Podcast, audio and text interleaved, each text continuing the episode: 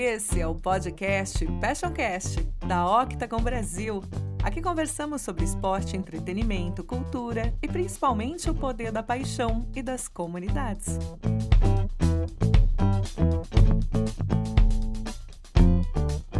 Olá a todos, sou Eduardo Baraldi, sou da Octagon Brasil e eu estou aqui novamente para dar as boas-vindas a um timaço do nosso oitavo episódio do Passioncast, no qual, como sempre, falamos de paixão e dessa vez a gente vai falar de paixão de uma forma um pouquinho mais ampla, que é esse vínculo que o brasileiro tem com os esportes, principalmente aqueles que fazem parte do movimento olímpico. A gente sabe que a cada quatro anos, dessa vez em cinco por conta da pandemia, como todos já sabem, terão ápice em Tóquio 2021. E vamos falar um pouco sobre essa preparação e os desafios enfrentados aqui pelo time Brasil. E para abordar esse ecossistema dos esportes olímpicos, três convidados que vão trazer para a gente diferentes pontos de vista sobre o tema. A gente tem a atleta de esgrima Bia Bulcão, primeira brasileira a estar entre as seis melhores do mundo e que eu posso dizer com muito orgulho, ela é uma atleta ótima. Ela vai contar um pouquinho da sua paixão pelo esporte e os desafios da modalidade aqui no país. É, temos também a Manuela Pena, ela é diretora do Comitê Olímpico Brasileiro, é uma grande amiga nossa que vai contar um pouquinho das expectativas para os Jogos no Japão e a preparação do time Brasil, assim como aprendizados nessa jornada que a gente sabe que começou há muito tempo atrás. E por último, como nosso host, o gigante Marcelo Barreto, há quase 20 anos jornalista do Grupo Globo, ele que é editor-chefe e apresentador do programa Redação Sport TV, e ele vai conduzir esse bate-papo agregando todo o seu conhecimento olímpico junto dessas duas grandes mulheres. Então, meu muito obrigado aos três e a bola está com você, Barreto. Obrigado, Barolho. Obrigado pelas palavras carinhosas, pelo convite e por essa reunião aqui que realmente acho que tem muito a trazer para todos nós. Eu queria fazer aqui a minha saudação, a Bia e a Manu, tenho esse prazer de conversar com duas atletas. A Bia já foi apresentada como esgrimista, embora venha de uma família de artistas, né, Bia? Como é que você pegou aí esse, esse caminho do esporte? É, é meu tio, na verdade, Atos Vulcão, né? Ele contribui muito muito famoso por ter contribuído a construir a Brasília, né, junto com Oscar Niemeyer. A minha arte já é diferente, a minha arte é na esgrima mesmo, é no esporte. Eu comecei, na verdade, pequena, sempre gostei muito de esporte e sou sócia do Clube Pinheiros, minha família toda é. E lá eu sempre fiz escolinha de esportes e experimentei as diversas modalidades do clube desde pequena. E chega uma certa idade na escolinha que eles te indicam, né, para as modalidades que você tem mais potencial. E acho que com nove anos, mais ou menos, eu fui indicada para fazer handball e atletismo. Só que eu estudava em período integral na escola, não se encaixava com os meus horários, até gostava muito de atletismo. Mas é, aí eu tive que optar por outra modalidade. A única que dava para fazer era esgrima. E aí comecei a fazer esgrima, sempre gostei de esporte, né? Vou tentar. E foi assim, começou, eu comecei pequena e logo me apaixonei e sigo até hoje. Então dá para a gente deduzir por aí que você teria sucesso em qualquer modalidade que escolhesse. É, pode ser que sim, porque eu sempre gostei muito de esporte, mas, né, eu sempre gostei de futebol, atletismo, mas tinha alguma coisa na esgrima que acho que por ser diferenciado, eu ter que ter tanta atenção nos detalhes, era uma coisa mais difícil e acho que foi o que me atraiu, esse desafio de aprender um esporte que não é tão conhecido aqui no Brasil, não era, eu não sabia muito o que era, eu acho que isso que me encantou mesmo. A Manu também começou sua trajetória no esporte, mas quando é que foi que a remadora Manuela Pena deu lugar à jornalista Manuela Pena? Se bem que elas coexistem, né? Coexiste na medida do possível, né, Barreto? Em primeiro lugar, obrigada à Ocra, em nome do Baraldi, pelo convite. Assim, é sempre um prazer falar dessa paixão que nos move, que é o esporte, né, nosso combustível diário, assim, para continuar sonhando e acreditando. Eu, na verdade, eu nunca tive a competência e o talento de atletas como a Bia, né? Eu sempre eu comecei minha carreira de remadora. Barreto foi quase testemunho ocular da história, né, Barreto? Foi meu primeiro chefe. Eu, quando eu sonhava Verdade. ainda em ser uma remadora é, de né, de alto nível, de alto rendimento, né, e sonhava com seleção e tudo mais, mas nunca tive essa competência dos grandes atletas e busquei meu sonho olímpico de uma outra forma, né, através da comunicação, através do jornalismo no começo e depois mais amplamente através do marketing também. É, na época do lance, eu trabalhei no lance com o Barreto, né? Eu, eu buscava sempre trazer, eu acho que esse entendimento, esse olhar de quem pratica o esporte para os textos que eu escrevia, né? Para as histórias que eu contava. E depois eu fui fazendo uma transição para comunicação, para assessoria de imprensa, para comunicação integrada. E aí eu acho que isso ficou mais é, vivo recentemente Né? Quando eu voltei a competir, eu organizei a minha vida, digamos, profissional. Eu tinha parado de remar, organizei a minha vida profissional e aí fui capaz de voltar a remar na categoria Master. E eu acho que os ensinamentos do esporte, acho que a Bia e você mesmo, né, são é, capazes de testemunhar quanto a isso. Assim, os ensinamentos do esporte são para a vida toda, né? A questão do trabalho em equipe, resiliência, é, planejamento, tem vários valores que eu acho que na vida corporativa, no nosso dia a dia, ele ensina. Então, o fato de ser atleta ajuda, eu acho, em todas as frentes. É, no meu caso, só como testemunha mesmo, porque como atleta eu só consegui chegar até peladeiro de terça-feira à noite e nesse momento estou parado, né? Vocês estão vivendo. É, tem um pouquinho, só para manter a forma para pelada. Agora, vocês duas estão vivendo um momento de grande expectativa, né? Cada uma à sua maneira, com relação a Tóquio 2020, que passou para 2021.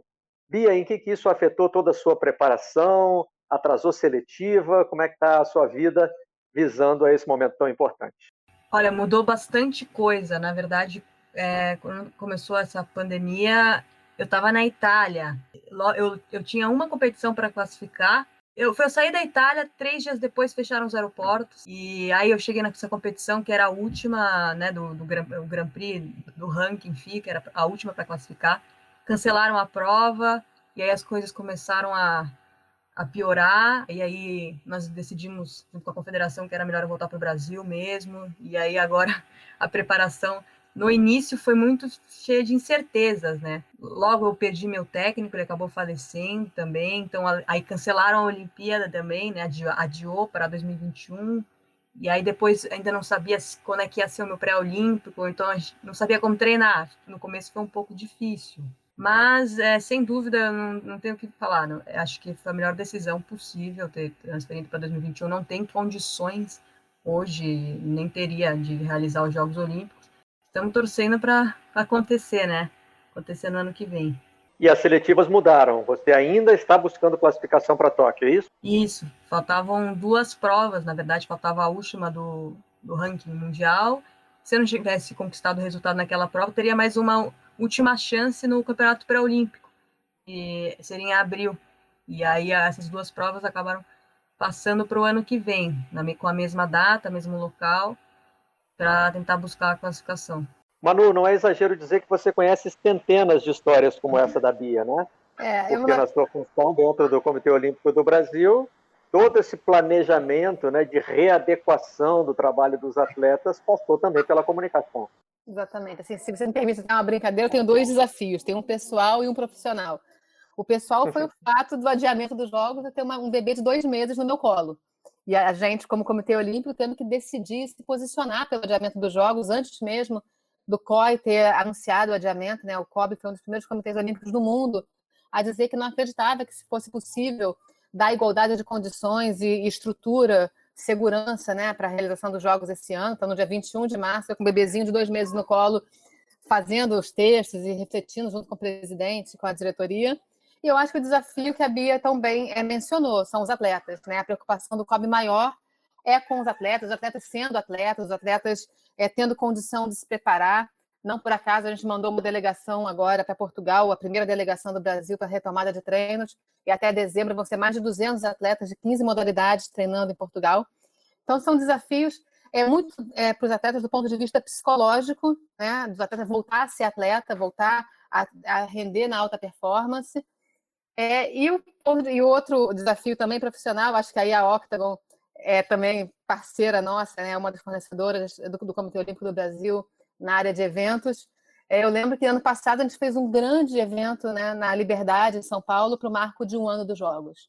É, nós trouxemos, fechamos uma rua na Liberdade, né, que é a comunidade japonesa, a maior comunidade japonesa fora do Japão, trouxemos as modalidades olímpicas para serem experimentadas pelo público, foi um evento fantástico, justamente no marco de um ano dos Jogos. E, de repente, a gente viu esse marco de um ano dos Jogos é, de novo acontecer há duas semanas. Né? A gente, no dia 23 de julho, teve de novo o marco de um, de um ano dos Jogos, mas sem é, é, o festejo, sem saber muito como se comportar, o cuidado né, no momento que a gente está passando, o enfrentamento da pandemia.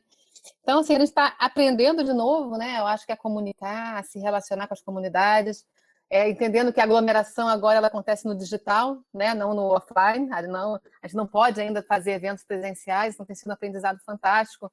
para quem trabalha com comunicação, marketing, patrocínio, né? Mas também sabendo, acho que sobretudo, que esses jogos em 2021 é, vão ser um, para mim, os mais incríveis da história. Né? Na hora que a gente acender a pira no Estádio Olímpico de Tóquio, eu fico até arrepiada só de falar, vai ser porque a gente venceu a pandemia, né? A gente só vai ser capaz de realizar esses jogos se a gente tiver a segurança de que o vírus não nos ameaça mais como ameaça agora.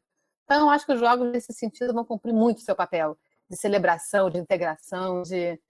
Eu realmente estou muito ansiosa para viver esse momento. Só uma notinha sobre o seu lado pessoal: você poderia estar com um bebê de dois meses no colo enquanto as Olimpíadas estivessem sendo realizadas, né? Barreto, Agora você tem a oportunidade de tirar mais um. Não consigo. uma pessoa feliz com isso foi a Cecília, que é minha filha. pois é, a Cecília vai a Tóquio? Agora que vem? que vai. Agora, eu imagina esse ano, eu falei com meu marido no dia 24 de julho. Aliás, no dia 10 de julho, quando eu estaria indo para Tóquio. Qualquer decisão de deixar no Brasil ou de levar para Tóquio seria uma loucura. Não consigo imaginar. Então, nesse sentido, nessa nota pessoal, talvez não tenha sido de todo mal esse adiamento por um ano. Pois é, em alguma coisa, né, o adiamento acabou conseguindo ajudar. Bia, é, com relação ao momento atual dos esportes olímpicos, o que há de principal é esse adiamento? Foi o que mudou a vida de vocês? Ou o cancelamento de todas as competições, a dificuldade de treinar? Temos até, nesse momento, uma discussão sobre o Bolsa Atleta, né? uma espécie de condensação de dois anos de Bolsa Atleta em um só. É, tem outros desafios maiores ou tão grandes quanto esse do adiamento dos Jogos Olímpicos para os atletas brasileiros? Eu acho que para o atleta é, nesse momento é muito difícil treinar, né? Acho que tem que ter muito foco, muita disciplina, até porque você está dividindo um espaço, talvez, com outras pessoas que não são atletas, ou o espaço pode ser reduzido, alguém pode ter um espaço maior. Então tem que ter muito foco, muita disciplina para tentar colocar uma rotina e ter o seu treinamento. E é muito difícil você treinar sem ter o objetivo certo, né? Isso que é, acho que é o mais complicado. Eu acho que o principal é o, é o atleta mesmo saber lidar com essa situação, eu acho, e focar no momento, sem tentar, sabe, ficar com a ideia do da, se vai acontecer os jogos ou não. Eu acho que é um momento de incerteza para todo mundo, sabe? Se vai ter os incentivos ou não. Eu acho que eu tenho tentado muito trabalhar com um dia de cada vez, é o que eu tenho, é esse espaço, então eu vou treinar o máximo que eu posso aqui agora, sabe? Eu acho que é uma coisa que eu tenho tentado levar como aprendizado ter mais paciência e trabalhar com o que eu tenho mesmo. No caso do Comitê Olímpico do Brasil, Manuela, é, tem toda a questão logística, né?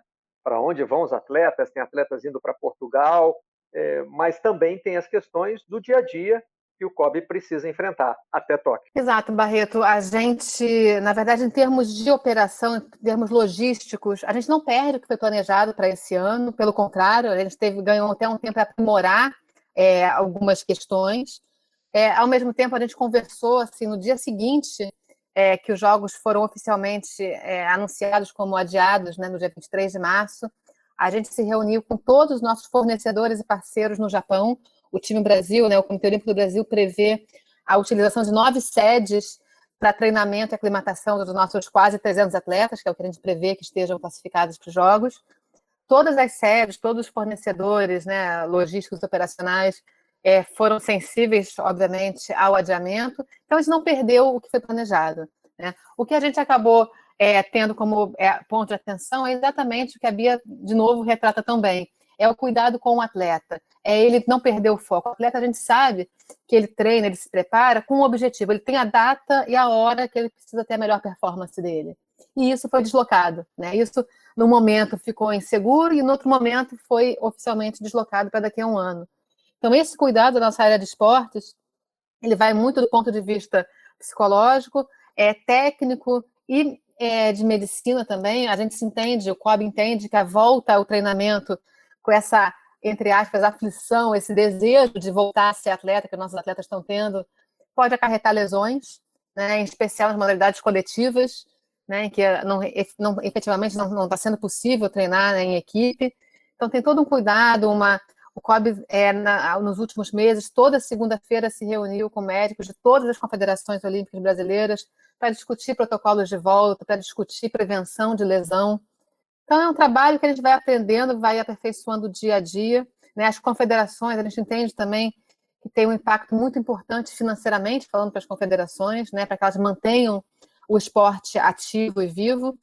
Então, também o COB fez um aporte financeiro emergencial para as confederações, o COB é, se movimentou politicamente em Brasília para poder é, entender e, e, adequar a realidade né, de uso de recursos das loterias à nova situação em que o auto, a performance esportiva ficou um pouco adormecida. Então, é um trabalho, acho que de diversas frentes, o Comitê Olímpico não parou desde o início da quarentena, em 16 de março, muito pelo contrário. Eu fiquei curioso para saber, não foi uma notícia que foi dada assim de sopetão, né? O noticiário ia indicando que os jogos seriam adiados, mas de qualquer forma fiquei curioso para saber no momento da confirmação, como é que vocês reagiram? Vocês se lembram desse momento específico? A gente, o COB, a gente já estava discutindo isso, devia discutindo isso, porque a onda estava chegando ao Brasil, né, Barreto? A Europa já tinha sido atingida pela pandemia e a gente estava vendo os primeiros casos chegarem no Brasil. Então, a nossa, o nosso isolamento, nossa quarentena no Brasil começou dia 16 de março. Dia 18 de março, o COB entrou em home office. No dia 21 de março, um sábado, é, o, a diretoria do COB, a presidência do COB, é, chegou à decisão de que o COB ia sim se manifestar pelo adiamento dos jogos. A gente não entendia ser possível, é, uma semana atrás, né, o que seria uma semana atrás, botar milhares de pessoas milhões de espectadores é, no Japão para fazer Jogos Olímpicos em ginásios fechados, né, em, com a, a, Vila Olímpica, juntando nações de mais de 200 países, né, atletas de mais de 200 países. Então, a gente se manifestou no dia 21. Né? Foi quase polêmico, né? nem todos os comitês olímpicos tiveram essa é, coragem ou ousadia, como queiram chamar. Né? Eu acho que até então a Espanha tinha se manifestado, é, o Canadá, na, em sequência, também se manifestou, a Colômbia. E depois começaram a vir as manifestações, as federações de atletismo e natação dos Estados Unidos, enfim. É, e aí, no dia 23, a gente estava monitorando, né? A gente estava não só monitorando, como participando também, nossos, é, nossos, não só colaboradores, mas patrocinadores também, porque virou uma agonia, né? uma aflição coletiva, vai ou não vai ter jogos. E no dia 23, quando o Tocog se reuniu com o COI para anunciar, é, eu acho que a nossa sensação foi assim, a plaquinha eu já sabia, quase isso. Uhum. foi, de alívio, foi de alívio, assim, o COB ficou muito feliz de efetivamente poder entender que os jogos seriam adiados e com antecedência necessária. Né? As primeiras notícias davam conta de que em maio o, o TOCOG, o, o Comitê Organizador dos Jogos, e o COI anunciariam a decisão sobre a realização ou não dos jogos.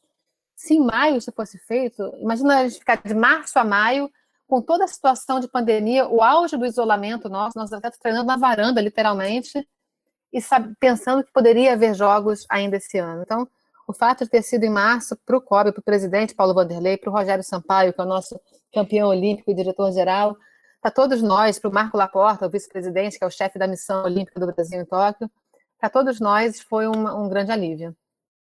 Bom, acho que a notícia dos Jogos Olímpicos serem adiados, para mim, é, acho que eu recebi muito bem.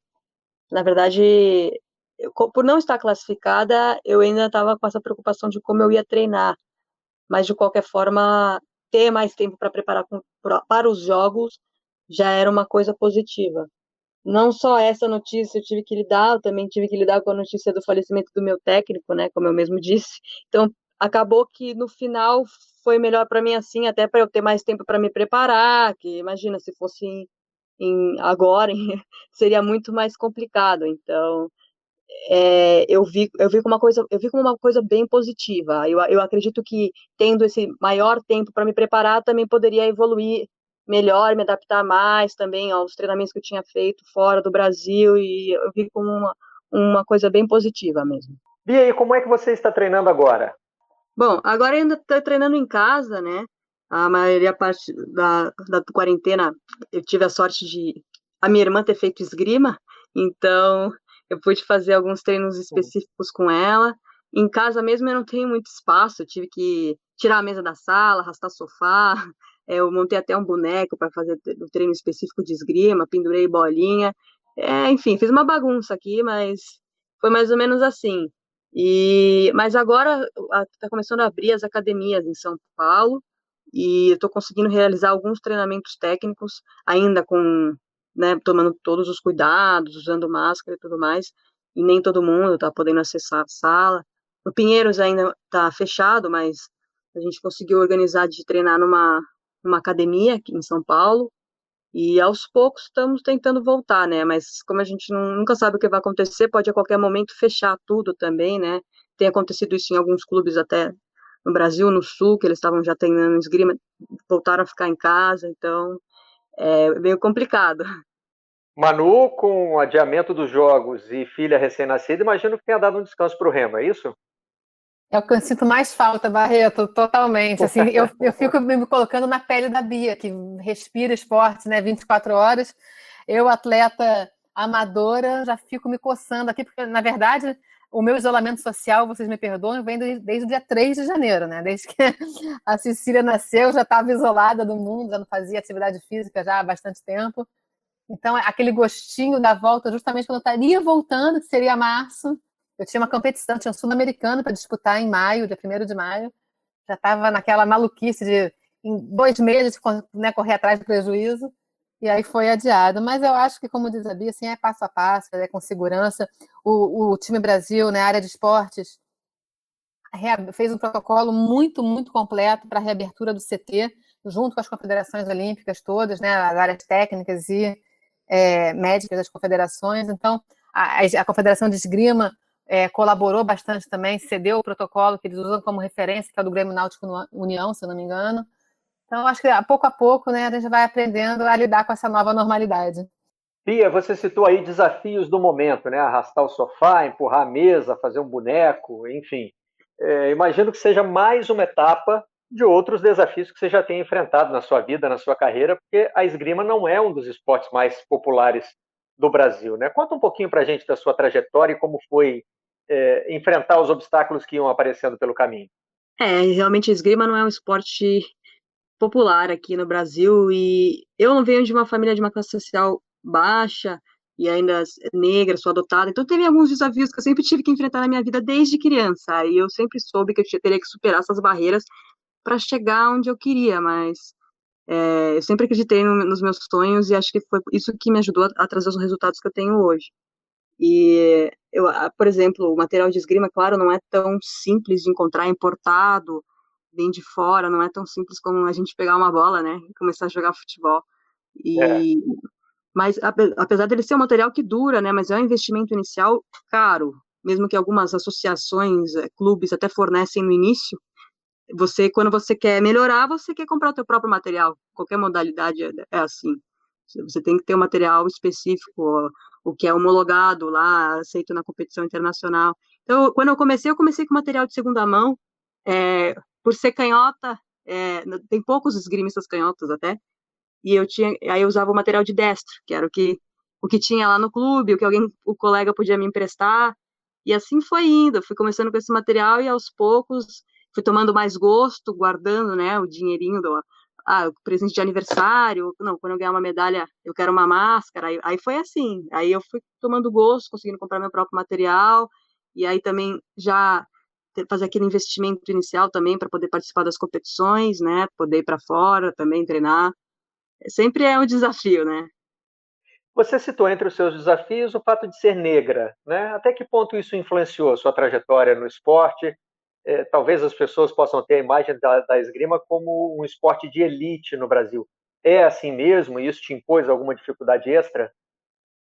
Eu acho que é cada vez menos isso tem acontecido, essa imagem de ser um esporte elitizado. Tanto é pelas iniciativas que a gente tem hoje, da confederação, de tentar difundir mais a esgrima, de ter mais treinadores em diversas regiões do país, assim como algumas associações que têm feito por exemplo, o projeto de, dos mosqueteiros em Paraisópolis, né, para deixá-la mais acessível e ter o primeiro início, contato com a esgrima nas comunidades, enfim, tem várias outras iniciativas que estão tendo que tentem é, tirar essa imagem, né, esse estereotipo que a esgrima tem de ser um esporte de elite. Até porque na Europa ela é muito popular, né, ela, e então a gente tem essa imagem da esgrima justamente por isso para mim, é, por ser negra, eu acho que eu nunca enfrentei nenhum preconceito, ainda mais a esgrima é um esporte com as regras é, de disciplina, ética e respeito muito fortes, muito presentes.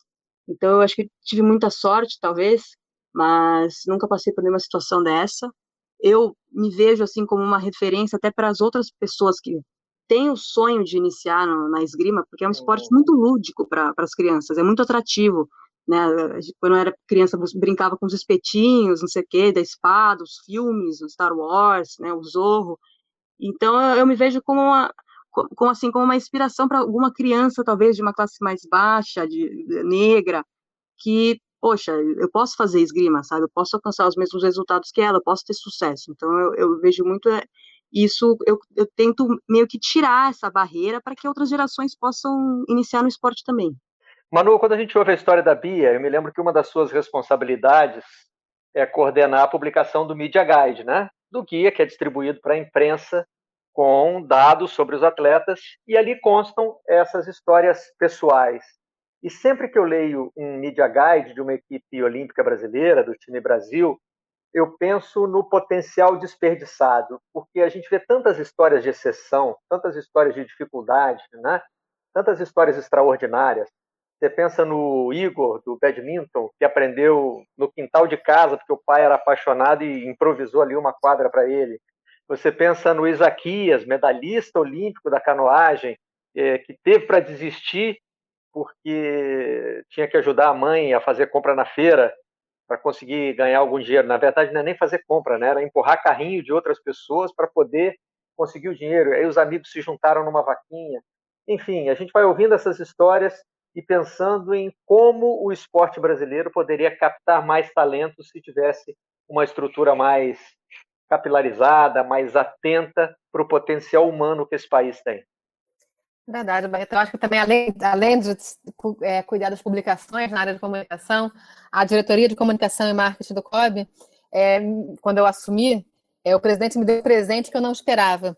Ele me, me, anunciou, me comunicou que a área de cultura e valores olímpicos também estava abaixo da minha diretoria.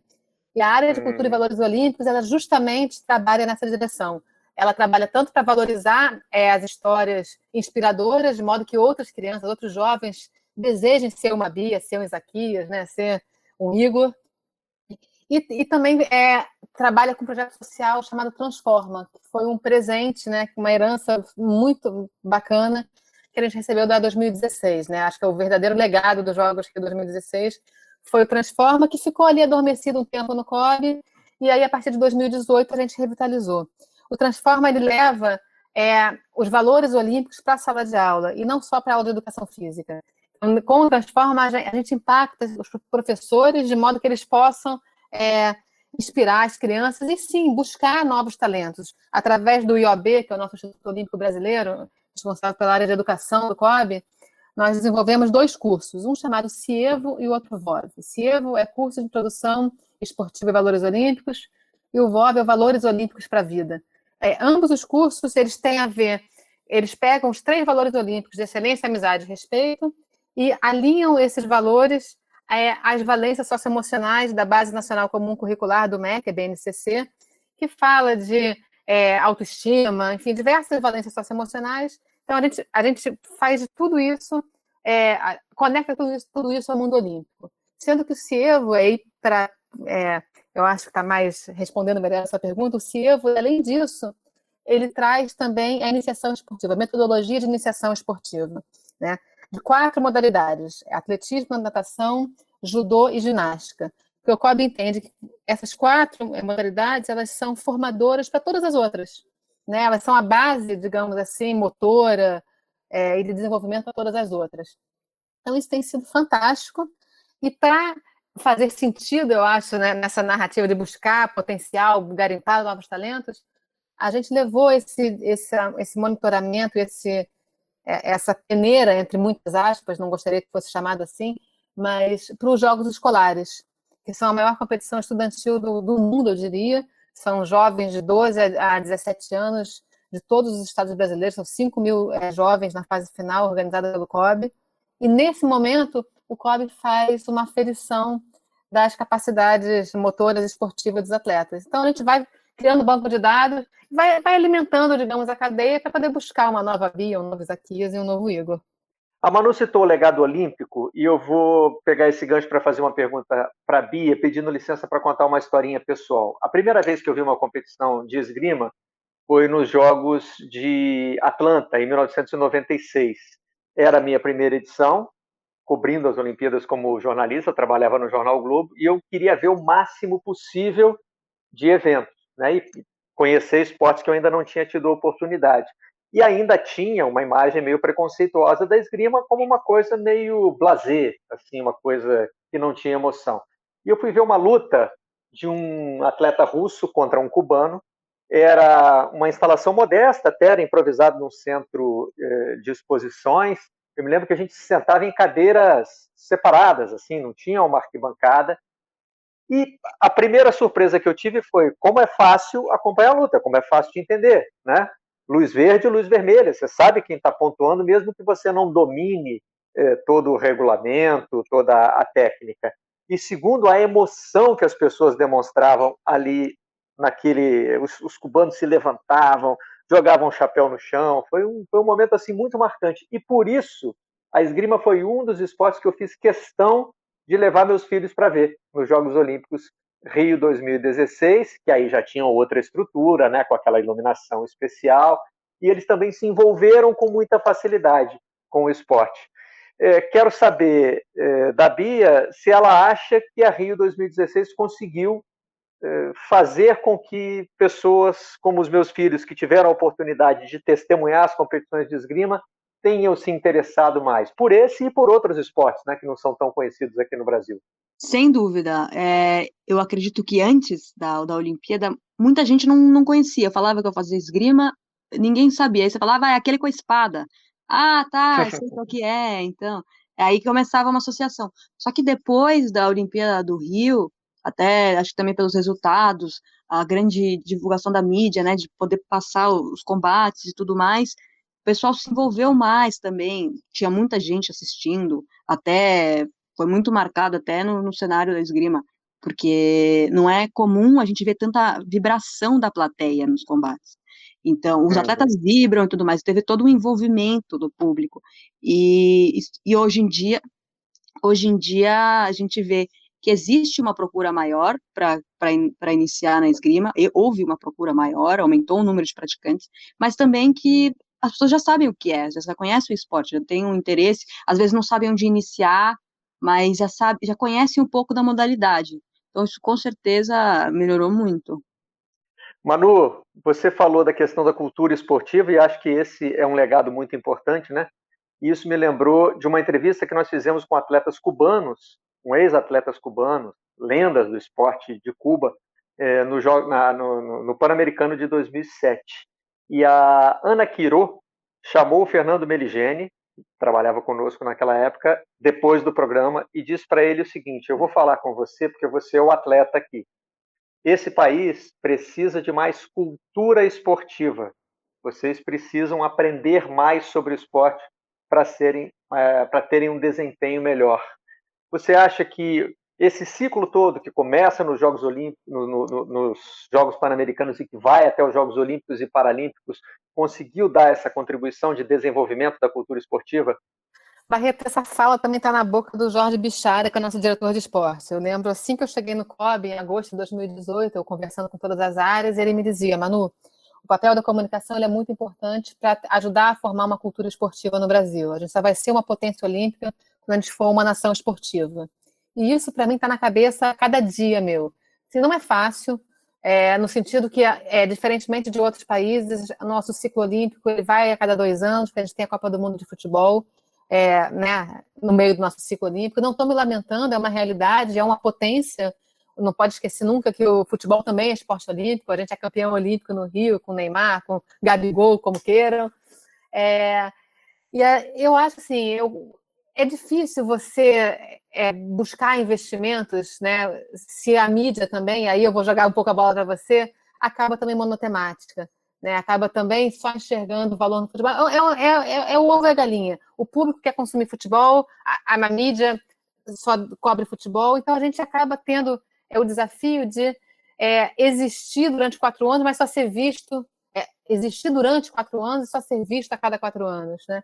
Então eu acho que, é acho que é uma responsabilidade coletiva. Assim, os clubes é, precisam também é, não deixar morrer, acho que o investimento olímpico, a gente viu agora na pandemia, muitos clubes diminuindo seus investimentos, é, os, os, a iniciativa privada voltar a investir, o governo não deixar também de apoiar financeiramente e institucionalmente o esporte. Acho que é uma, é uma eu costumo dizer que é uma engrenagem.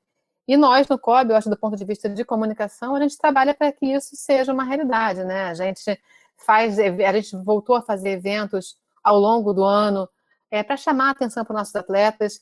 É, a pandemia é, nos, é, não vou dizer que ajudou, porque acho que a pandemia não, não, não, não, serve para ajudar nada, mas esse ato, digamos, da performance esportiva, né, nós sempre somos ofuscados pelo resultado, a medalha atrás de medalha.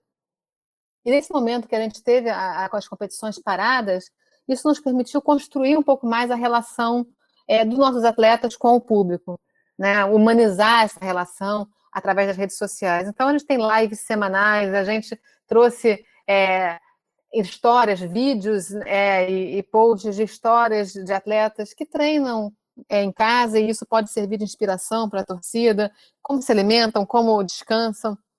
Então, eu acho que, é, sendo mais objetiva na resposta para essa pergunta, é uma responsabilidade, acho que, coletiva. E aí, é, gosto de encerrar com a frase que o Bichara me falou: a gente precisa de uma cultura esportiva para ser uma potência olímpica, senão não adianta no fim do, dos jogos fazer a conta de quanto custou uma medalha ou por que, que o Brasil é top, não conseguiu chegar no top 10, ou enfim.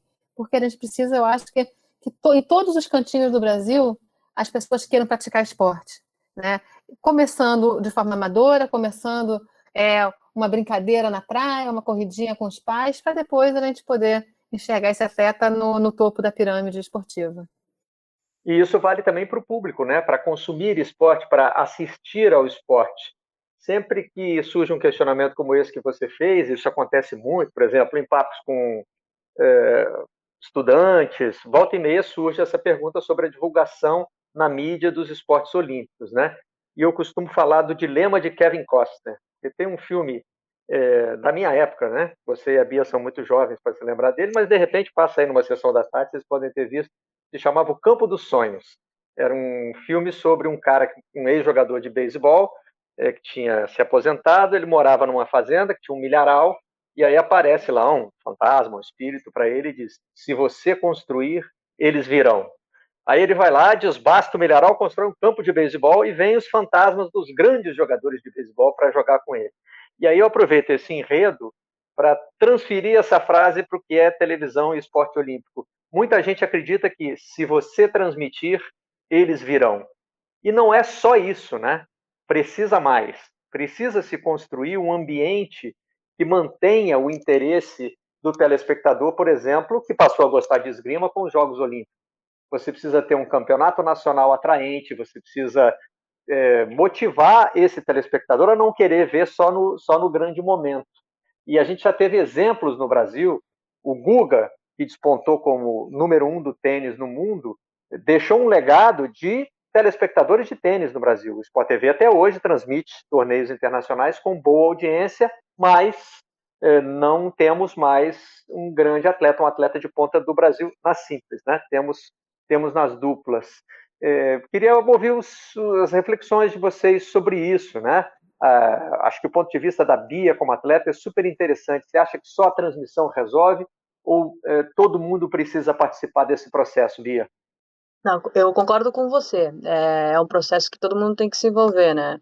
Acredito que o resultado, por exemplo, do atleta ajuda, mas não atrás do atleta não, não é só isso, né? O esporte olímpico, o atleta é o protagonista, ele tá lá, mas tem um monte de gente em volta dele, a mídia, as, as confederações, né, o Comitê Olímpico, é um trabalho de todo mundo para tentar desenvolver o esporte no país e criar justamente essa cultura esportiva no Brasil em algumas modalidades, como a esgrima ainda não é tão forte. Às vezes, um resultado é, expressivo pode atrair tanta gente, mas às vezes a, a pessoa não tem o acesso, né, para começar na modalidade, por ainda não não está tão difundida, difundida no país, então é um pouco complicado nesse, nesse sentido. E com certeza é um trabalho de todo mundo para poder criar essa cultura esportiva. Eu concordo com a Bia, como eu disse, é, a gente faz parte de uma engrenagem. Acho que todo mundo tem o seu papel, e em especial o público.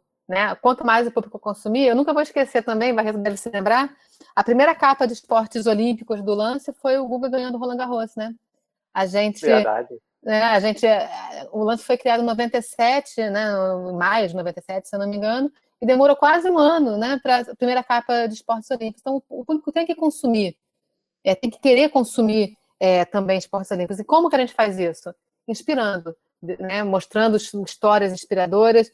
É, acho que o Tino Marcos fala muito isso, e quando ele fazia matéria de Jornal Nacional, ele pensava no pai dele, que era aficionado por esporte, na mãe dele, que era uma curiosa de esportes. Então, acho que o esporte ele é capaz de conectar com todo mundo.